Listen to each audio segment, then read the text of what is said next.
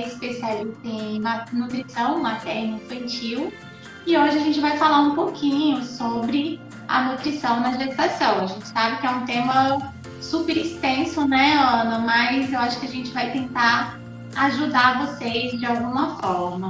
Bom, então eu formei pelo CEUB e já continuei me especializando. Logo em seguida, eu iniciei essa formação em nutrição materna infantil, que contempla aí as mamães que querem engravidar, as mulheres que querem engravidar, as gestantes, os bebês e as crianças também, então alimentação durante a infância. Então eu fiz essa primeira especialização, que é um pouquinho do que a gente vai falar hoje. E também em seguida eu fiz uma especialização que eu ainda estou em andamento em comportamento alimentar, que eu curso atualmente e que abrange todas as idades, né? Então desde a gestante também, a mulher, o idoso, o adulto, a criança, porque acaba ampliando a minha visão, né? Um pouquinho mais para esse contexto que nos leva a comer. Porque a comida não é só nutriente, né? Não é só aquela refeição ali é, que está no nosso prato, na nossa frente.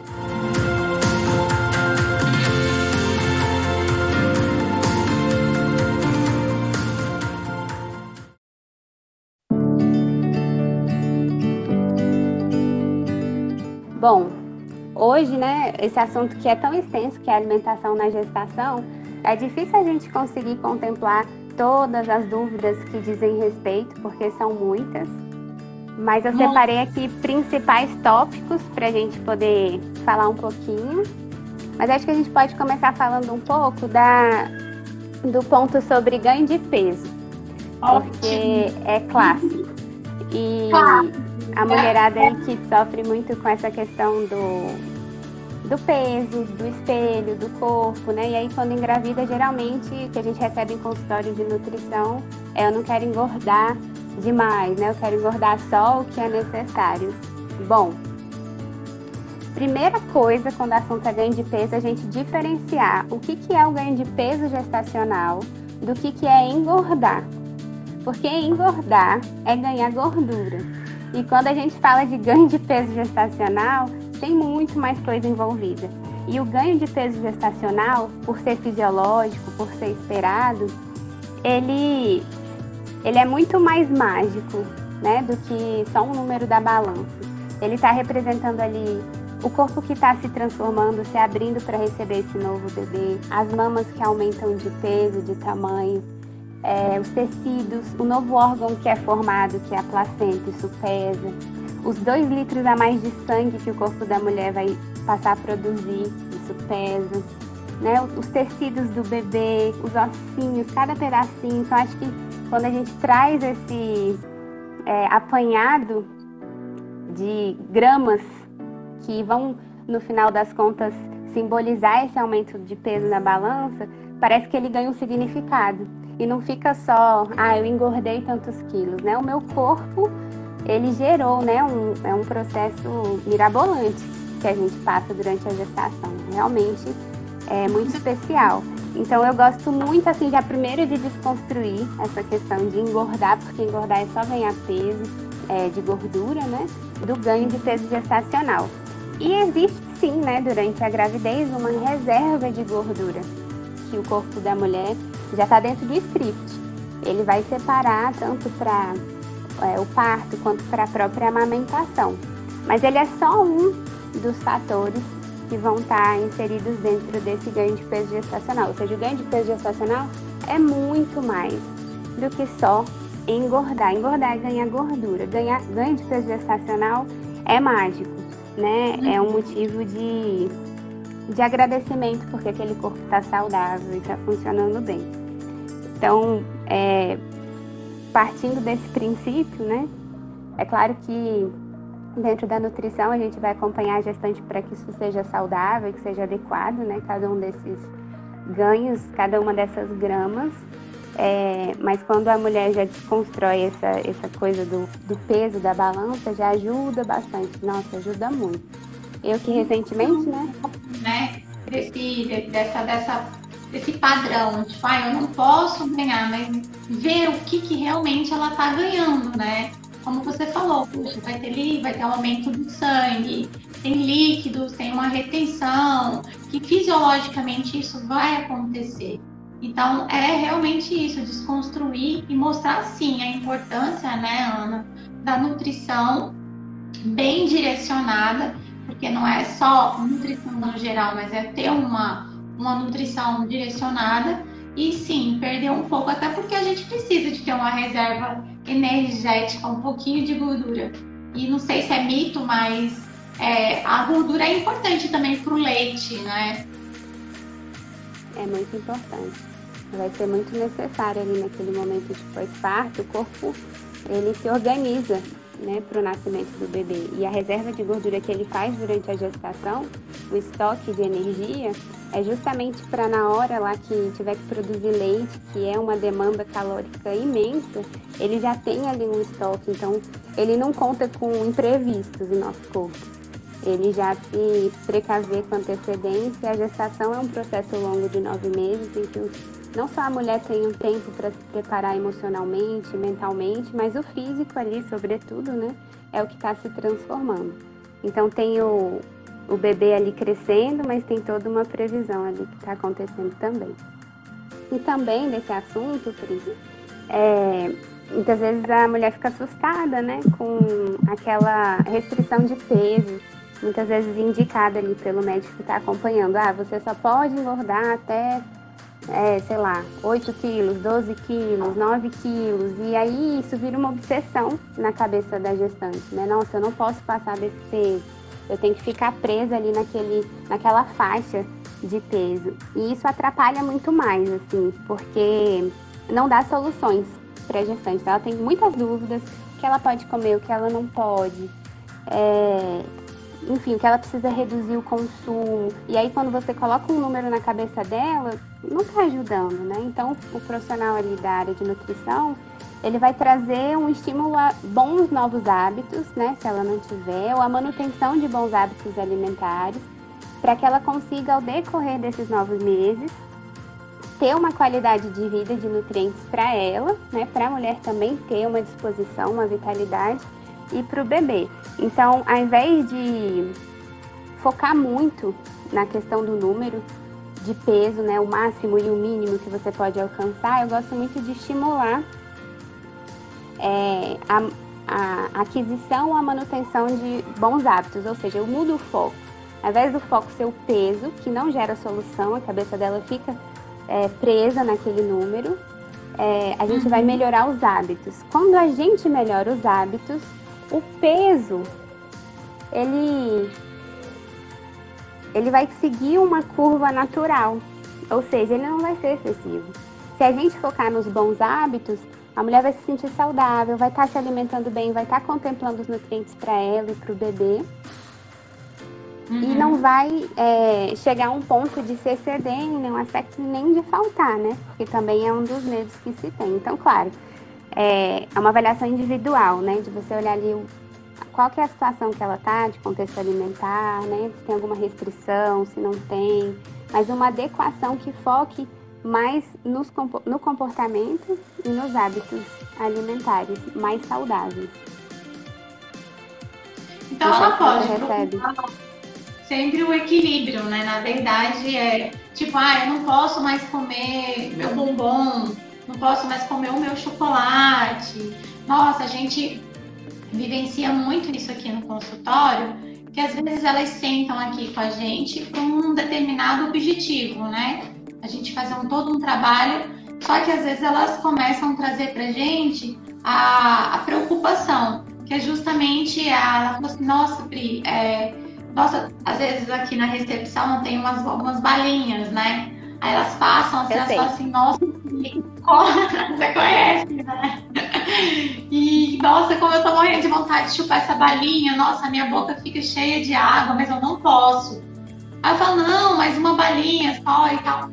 Então, assim, essa uma balinha, ela pode ou ela não poderia realmente, ou ela pode equilibrar e chupar essa balinha sem esse peso na consciência.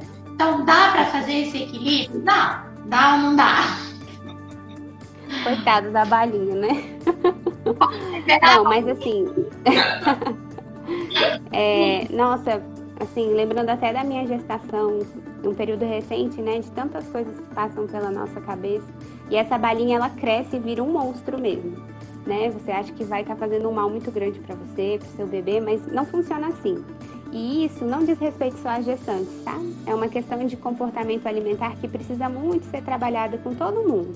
A gente tem medo de comer alguns alimentos e a gente acha que eles têm um poder muito maior do que eles têm realmente.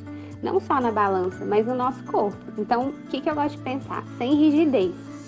O alimento que não é tão nutritivo, ele não pode entrar na rotina da gestante ou do adulto saudável, né? Então, quando entra na rotina, virou um problema. Só que, quando a gente fala de gestação, a gente está falando de um momento muito especial. Então, eu gosto de recomendar também para as gravidinhas que eu acompanho, é que se ela quer comer alguma coisa que não seja tão nutritiva assim, que seja. que ela não queime a fichinha à toa, que ela coma alguma coisa que ela goste. Que assim, ok, se a, balinha, se a balinha tanto faz, deixa a balinha pra lá. Mas se tá um dia almoçando com a família e tem uma sobremesa super gostosa, de infância que gosta muito, então não vai se privar de comer aquilo, né? Dentro de um contexto saudável, se não tiver nenhuma doença, né, associada. Mas é isso. Se não virou rotina, dificilmente vai atrapalhar a ponto de prejudicar, né, de afetar a saúde da gestante ou do bebê. É, isso é uma orientação geral, né, Pri? Cada caso é um caso. Tem gestantes que estão em processo de, é, enfim, estão com um peso já muito excessivo, mesmo antes de engravidar, e aí estão com alguma dificuldade. Aí às vezes até a balinha vira um problema, mas geralmente não, sem rigidez. É o equilíbrio. Vale a pena um brigadeiro, não trocar a balinha.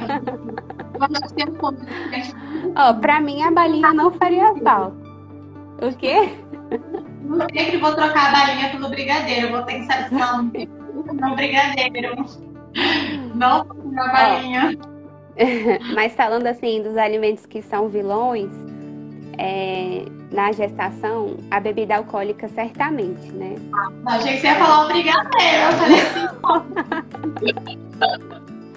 Não, certamente, porque até hoje em dia a gente ainda tem, ainda recebo algumas é, orientações assim de acompanhamentos que dizem que até um, um dedinho pode, só uma tacinha, meia tacinha, não vai fazer mal né? Então, dentro da minha conduta, eu realmente não acredito que a gente pode medir esse risco quando o assunto é álcool. Se o, só um dedinho não vai fazer mal ou uma taça inteira, enfim. É, o risco é o risco, né? Não existe um risco muito pequeno ou um risco mais aumentado. É um risco. Então, eu não vou colocar essa nova vida que está dentro da gestante ali, dentro dessa mulher, se transformando ali em risco por uma tacinha de vinho. Então, é uma questão que não tem negociação né, beber nem fumar durante a gestação. Estou repetindo isso porque é impressionante, assim, como ainda acontece, se só um pouquinho pode. É, e assim, a gente não consegue, é exatamente o que você falou, mensurar os danos, né? Que poderiam advir de, de você fazer a gestão desses tipos de, de bebida. Enfim, a gente não consegue. Pode, a pessoa pode ingerir e não acontecer nada, tudo bem, mas também se acontecer, né? É, a pessoa, como é que ela vai lidar depois com isso? Então, assim, às vezes é melhor, às vezes, evitar, né? E, e não sofrer as consequências depois. E sobre os alimentos picantes, né? Muitas falam assim, ah, eu não posso mais comer é, pimenta, nem café como que a gente mensuraria isso no, dentro de uma alimentação e se realmente esses alimentos também não são negociáveis? Assim, o que a gente tem na literatura é que a cafeína é negociável. Ou seja, ah, a gente pode consumir. É, que existe uma quantidade mínima tolerável, que não, não tem nenhuma é, repercussão negativa para o bebê. Uhum. É, mas vai da conduta de cada profissional que está acompanhando essa gestante, né? Por exemplo, o pessoal meu, na minha gestação, eu preferi evitar, eu não consumia cafeína. É, quando a gente fala assim que ela pode consumir até uma xícara de chá, de café por dia, mas qual café é esse? É um café muito concentrado? É um café expresso? É um café coado? É um café coado fraco? Então, assim, tem tantas... É, é um leque de nuances quando o assunto é café, é, que eu gosto de avaliar individualmente. Às vezes a pessoa é viciada em café. Antes de engravidar, tomava de manhã, de tarde e de noite. E parar de consumir é uma freada muito brusca. Então, a gente avalia, talvez considere esse limite tolerável. Ou a gestante que não tem né, uma dependência tão grande assim da cafeína pode ficar sem? Eu prefiro. Então, vamos avaliando um por um, mas a cafeína é negociável. Agora, a pimenta, os alimentos mais condimentados assim, não, não vejo como um problema desde que ela não esteja sentindo um sintoma associado, né? Azia, às vezes o enjoo, a, a, o alimento apimentado pode atrapalhar. Então tem que avaliar o contexto ali, se não está sendo um problema, né? Esse alimento dentro da gestação dela.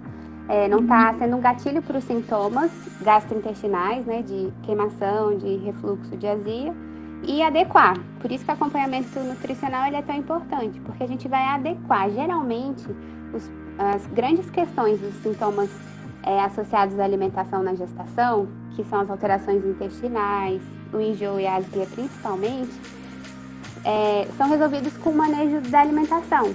Então, a, a, o volume dessas refeições, se ela está comendo uma quantidade muito grande, o horário, se as refeições são próximas ou se são muito espaçadas, a temperatura das refeições. Nossa, quantos casos tem de gestante que se toma água em temperatura natural dá enjoo ou dá azia, mas toma gelada melhor, ou o contrário. Não tem uma receita fixa de gosto. Tem mulheres que a água com limão ajuda no, na azia. Tem outras que não faz a menor diferença. Então a gente não pode fechar a cabeça quando o assunto é gestação e quanto, a, quanto a assunto nenhum, eu penso. Porque tudo precisa ser individualizado. A gente tem nortes, tem referências mas a gente precisa avaliar qual que é o impacto disso na vida daquela pessoa, senão a gente fica rígido, né? Não pode café, não pode pimenta, não pode abalinhas, não pode nada. E não é assim que funciona. Muito bem, porque é complicado. Teve uma, até um relato de uma paciente, ela falou assim, Pri, eu passei a gesta, gestação inteira chupando picolé de limão. porque era a única coisa que ajudava e minimizava todo o enjoo e todo o desconforto. E aí você vai, tipo, você não, você não pode chupar o seu picolé de limão. Pronto, acabou. Mas a estação dela. Ela vai sonhar com picolé de limão. E vai ter gente que vai dizer que o filho dela vai nascer com cara de picolé de limão. Ai, Pri, mas assim, voltando para o que realmente precisa ser levado a sério, é, tem muita coisa que, como eu falei, tem esse manejo né, com o auxílio do profissional, mas a bebida alcoólica, é, o cigarro, os alimentos crus consumidos na rua, sem procedência, que eu vou falar um pouquinho mais, são coisas que não dá para abrir mão. Então, falando até um pouquinho mais sobre a questão dos alimentos crus, é você comer uma salada na rua. Você sabe quem preparou? quem que manuseou isso, como foi, qual a limpeza da cozinha, se esse, por exemplo, se esse alface da salada ele foi higienizado e desinfectado da forma correta, tem como a gente colocar a mão no fogo por algum estabelecimento? É muito difícil. Então, assim, eu não acho que vale a pena, né? A gente se arriscar, a gestante se arriscar nesse sentido.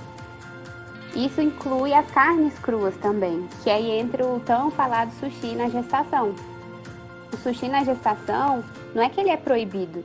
Na verdade, proibido não tem nada, cada um faz o que quer. Mas é recomendado que evite a carne crua por esse motivo, pelo risco de contaminação, né? Uhum. Cruzada, bactérias, enfim. Difícil a gente colocar a nossa mão no fogo por algum lugar. Então, esse é o principal motivo. Existem bactérias que podem causar, sim, um dano grave, inclusive, para o bebê. Muito grave, risco enfim, é, que tenho certeza que nenhuma gestante vai passar e que essa medida simples, que seria evitar consumir alimentos crus, sejam carnes ou vegetais, folhosos, podem minimizar e evitar, né? Então é um ponto muito importante. É, isso serve para kibe cru, para o sushi, como eu falei, serve para presuntos não cozidos, aqueles presuntos de parma, enfim é, queijos e leite não pasteurizado. Então, esse queijinho da roça, aquele leite que você não sabe direito de onde veio. Então, os riscos maiores, assim, são quando a gente viaja, né? A gestante viaja, vai para algum hotel, algum lugar que você não, não sabe ali de onde veio, se aquele queijo é pasteurizado. Então, é melhor evitar. Ou então, queijos importados, né? Esses queijos, queijo brie, queijos que você às vezes não consegue nem entender o rótulo, que tá tudo em outra língua. É melhor evitar porque não sabe se foi pasteurizado. Então, isso não é negociável, né? Realmente é um, um risco que. Tem uma grávida que quer passar mais mal do que ela já passa. É. Vomitar, né? Não quer. E aí um risco ainda que pode é, repercutir para o bebê, pior ainda, né? Então é melhor não. Certo. É, deixa eu só falar, eu lembrei aqui que teve uma paciente que perguntou sobre o refrigerante. Então, é muito interessante essa, esse questionamento, porque se volta para nossa vida mesmo sem o bebê, né? E se ela não estiver grávida? Como é que é? Ela acha numa uma boa, né? Saudável? Tá inserido na rotina? Não tá? Então, quando o assunto é gestação, período específico em que uma vida está se desenvolvendo dentro do corpo da mulher, você tem pelo menos umas mil refeições até o bebê nascer. Então, vamos pensar o que, que vale a pena, o que, que é inteligente de se fazer durante essas mil refeições. Né? Será que um refrigerante no meio dessas mil refeições vai ser a pior coisa do mundo? Mas esse refrigerante acontece quando? Com qual frequência? Se for sempre, com certeza. Eu acho que os alimentos que são ultraprocessados, que é o caso do refrigerante, ele não, não seria a melhor opção para estar tá presente nem às vezes, né? Então realmente seria uma diminuição do consumo, porque não convém.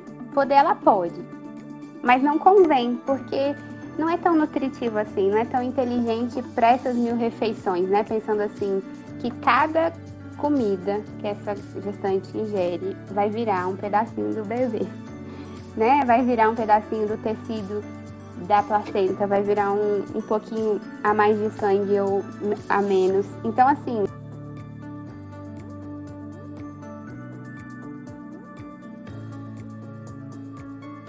Muita vontade, se esse refrigerante entrar nesse hall de desejos ardentes, então tem que avaliar. Mas, assim, eu não recomendo. Opa! Eu realmente não recomendo o consumo.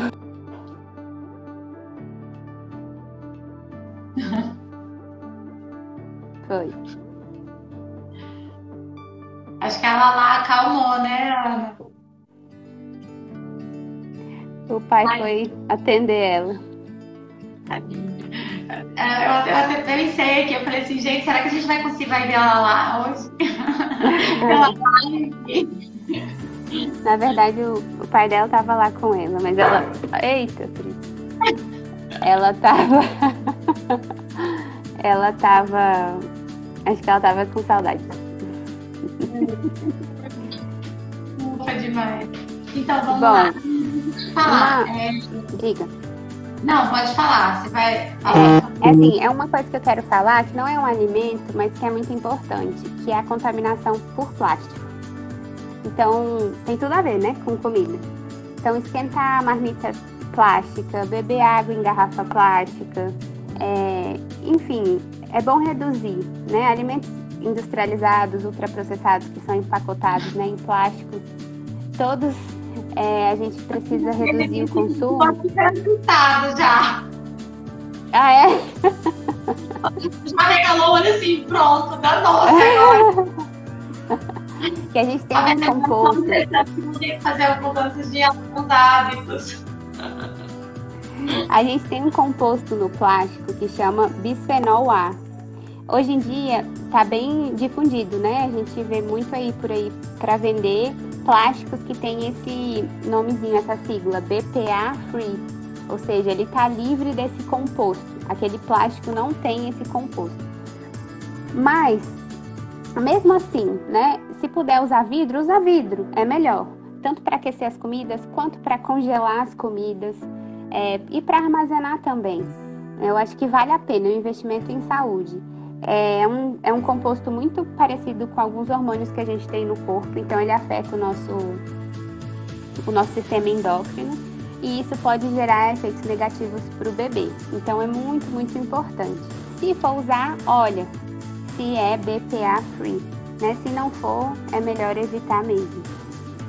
É, e, e, quando a gente aquece né, esse plástico, é que é, esse composto fica mais presente, ou quando a gente resfria também congela.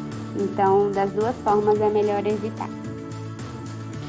É, vamos arriscar então. E aí, então, todas as embalagens a gente tem que procurar por essa especificação e ele tem que estar livre desse composto.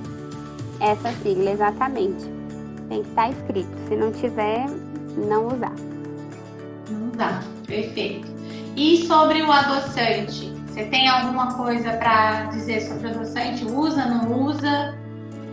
Muda alguma coisa? A gente coisa? tem alguns adoçantes que. Isso vai muito de conduta, né? De cada profissional. Assim, eu é, prezo muito por uma alimentação mais natural. Eu acredito que isso seja muito importante, sobretudo nesse momento da vida. Mas a gente tem alguns adoçantes que a base é mais natural.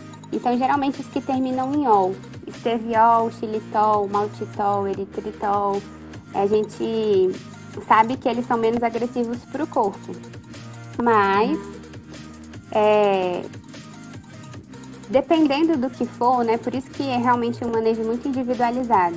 Eu gosto de orientar, às vezes, adoçar com uma fruta, ou se for o caso, se a gestante estiver saudável, usar um açúcar de mais qualidade, que seja mais é rico em vitaminas e minerais, açúcar é açúcar, não tem diferença. Se for o branco, o demerara, o mascavo, é, é açúcar do mesmo jeito, mas é, o mascavo, por exemplo, ele guarda mais nutrientes. O refinado ele já não tem mais nada, só energia. Então, realmente um assunto para individualizar e ver a necessidade desse adoçante presente na alimentação da gestante. E se for um adoçante químico, sintético, eu recomendo evitar, né? Da minha conduta eu não, não recomendo, né? Que são aspartame, ciclamato, sacarina sódica. Aí eu gosto de falar que é barra pesada, né? Realmente para gravidez. E é, é, é contraindicado, né? Não é uma questão é só pessoal. Esses químicos sintéticos são todos contraindicados. A gente teve até uma pergunta sobre relacionada ao vegetarianismo. Não foi? Então, assim, é muito comum que é, nossa sociedade, assim, acabe tendo um julgamento maior quando o assunto é vegetarianismo. Então, as pessoas acham que só o vegetariano precisa de acompanhamento nutricional. Não é assim que funciona. Tem muita gente que come de tudo, mas não está com uma adequação dos nutrientes ade é, adequada, né? Suficiente, bem distribuídas. Então, não só o vegetariano, mas seria bom que todos pudessem revisar o seu consumo diário, né? Ver se está com uma adequação dos nutrientes, dos macronutrientes. E o vegetariano está incluído nisso. Ele também é, precisa saber ali, né? Essa pessoa que está consumindo uma alimentação sem, sem a presença de carne animal, se ele está bem, né? Tanto através de exames de sangue quanto da consulta nutricional, é, dos próprios é, sintomas ou enfim da qualidade de vida que ele tem. E isso vai fazer, né, com esse acompanhamento, vai fazer com que a gestação possa correr de uma maneira muito saudável, tanto para a gestante que é vegetariana, ou seja, que ela ainda consome consome derivados animais, ovos, queijos, leite, quanto para a gestante que é vegana e que não consome nenhum tipo de derivado animal, né? nem a carne, nem os derivados. Então é muito possível ter uma gestação saudável, tanto vegetariana quanto vegana, desde que bem acompanhada. Né? Para a questão da, da, alimentação da gestante vegetariana, é até, é, dependendo do profissional, mais fácil de adequar.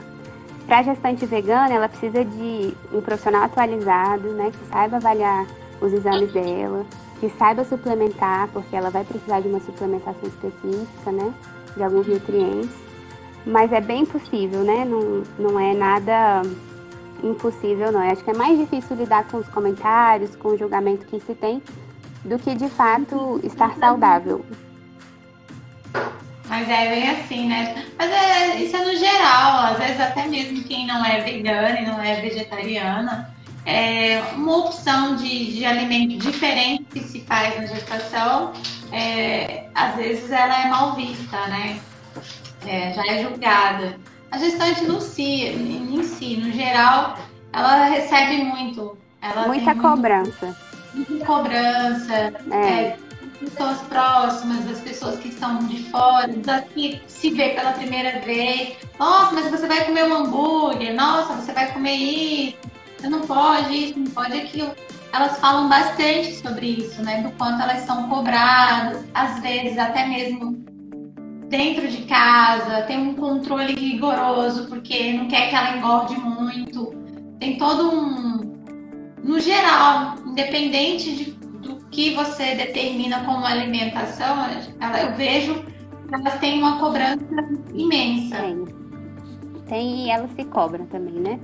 A mulher se cobra muito durante a gestação e se culpa. Não só é realmente pós-parto, elas começam a, a ela fala assim, nossa, mas quando que eu vou começar a poder fazer dieta? Aí a gente fala, não, calma, você tem que respeitar o processo, seu corpo todo está trabalhando para você amamentar. Não é a hora de você pensar em perder nada, ou eliminar, né? Não é hora de você pensar em, na, na parte mais estética, né? Digamos assim, a pessoa querer perder um peso que ela, ela considera que não é o que ela quer. Ou porque estão cobrando, ou porque estão falando, nossa, mas parece que você está grávida ainda. São esses comentários que acho que incomodam muito e as pessoas não entendem que é um processo, né? É, elas ficaram nove meses gestantes, tudo passando por uma transformação. É a gestação, é o pós-parto.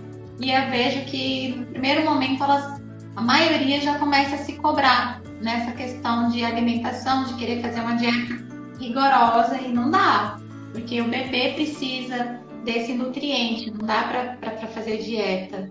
Né? Ao ponto, eu digo assim, eu acho que, eu não sei, eu posso estar errada, né? A dieta que eu acho que elas sempre citam é algo para fazer uma restrição para recuperar algo que elas acham que precisam, né?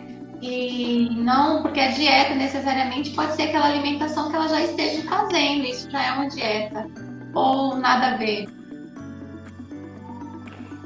É, Pri, assim, tem que avaliar muito o que está acontecendo. Eu gosto muito de saber o panorama geral, né? Para não falar assim mais picado do que que às vezes ela pensa que tá tudo ruim, mas não tá.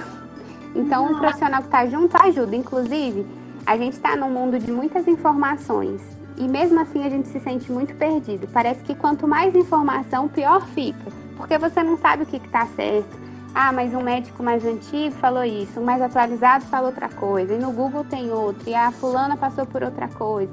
Então, assim, a gente precisa. Eu gosto muito de pensar que a afinidade que a gente cria com o profissional, claro, a validação daquilo que ele está falando, que é nossa parte investigar, né? A gente não pode só sentar no consultório e aceitar tudo que o profissional está falando, mas pesquisar, ir atrás, né? As referências sempre da literatura acadêmica, artigos científicos para validar, mas você confiar ali, às vezes a pessoa teve uma experiência pessoal também, te fortalece, porque quando vier essa cobrança, quando vier esses mil questionamentos é, que a gestante passa durante essa fase da gestação, ela vai se sentir segura para responder, ela vai não é a dona da verdade, mas aquilo está dando certo para ela, ela está acompanhada e ela tira as dúvidas dela. Então, isso assim é fundamental, fundamental, porque as dúvidas, é, essa cobrança, tudo isso vai continuar acontecendo. Mas se ela estiver respaldada, ela vai seguir durante esse período um pouco mais segura e isso vai dar mais qualidade de vida né, para a gestante. Isso, e para o bebê também, né? Os dois. Né? E para o bebê também, que está ali crescendo. e vê a mamãe calma, feliz e recebe um monte de coisa boa. Perguntaram sobre se o carboidrato ele pode atrapalhar alguma fase do trabalho de parto. Sim. Então, o açúcar aí no, a partir da 32 segunda semana, ele vai ser um obstáculo, porque a gente tem os receptores de prostaglandina, que ajudam a dilatar o colo do útero, a liberação deles não acontece da mesma forma quando a quantidade de açúcar está elevada do nosso sangue.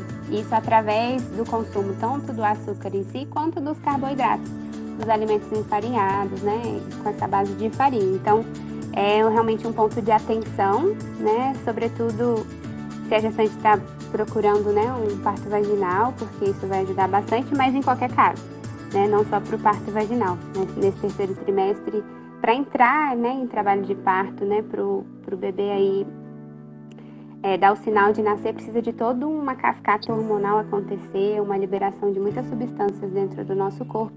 E realmente o que a gente ingere pode ajudar ou atrapalhar. Ajudar no sentido é, da tâmara, né? A gente tem muitos estudos e, e uma referência boa que a tâmara ela pode ajudar é, nessa fase final da gestação e do trabalho de parto. E o açúcar atrapalhar. Então, realmente vale a pena revisar. Sempre com um acompanhamento e avaliando o contexto da alimentação. Porque às vezes a pessoa pensa que é só o açúcar, não é? Né? Então, é essa carga de carboidratos, né? quantidade, o acompanhamento nutricional, assim, às vezes a gente desvaloriza, mas ele é tão importante, né? Faz pensar, ah, não preciso, estou bem, estou saudável. Mas às vezes são dúvidas do nosso dia a dia que fazem tanta diferença quando a gente soluciona ou quando a gente ajusta, né? Às vezes a gente tem um, um problema ali com a alimentação que parece que não tem solução. Mas o nutricionista trabalha com um, muitos caminhos, né? É como se a gente tivesse vários caminhos para chegar em Roma. E às vezes você que está ali, muitas vezes leigo no assunto, só conhece um e fica ali sofrendo, né? Então, a nutrição, sobretudo na gestação, vai ampliar assim, o leque de possibilidades para a gestante poder se alimentar melhor. Isso é perfeito, perfeito. E eu ainda até esqueci né, da gente falar que eu queria comunicar todas as, as pacientes lindas que estão aí é, online, as pessoas convidadas que a Ana, essa linda, maravilhosa, nossa equipe Pelvic. Então, as nossas gravidinhas vão ter a oportunidade de conhecer e de também ter as orientações.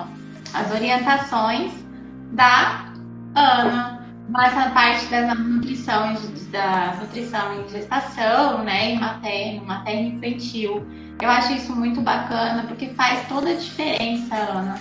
Né? Aqui no consultório, as pacientes elas vivenciam muitas dificuldades. A gente orienta, mas é muito bom quando elas têm isso muito próximo, né? Então, eu fico muito feliz e seja bem-vinda. Ah, obrigada, Fri. Estou muito feliz. Acho que é uma fase muito especial que a mulher precisa, assim, de carinho, de cuidado, de atenção.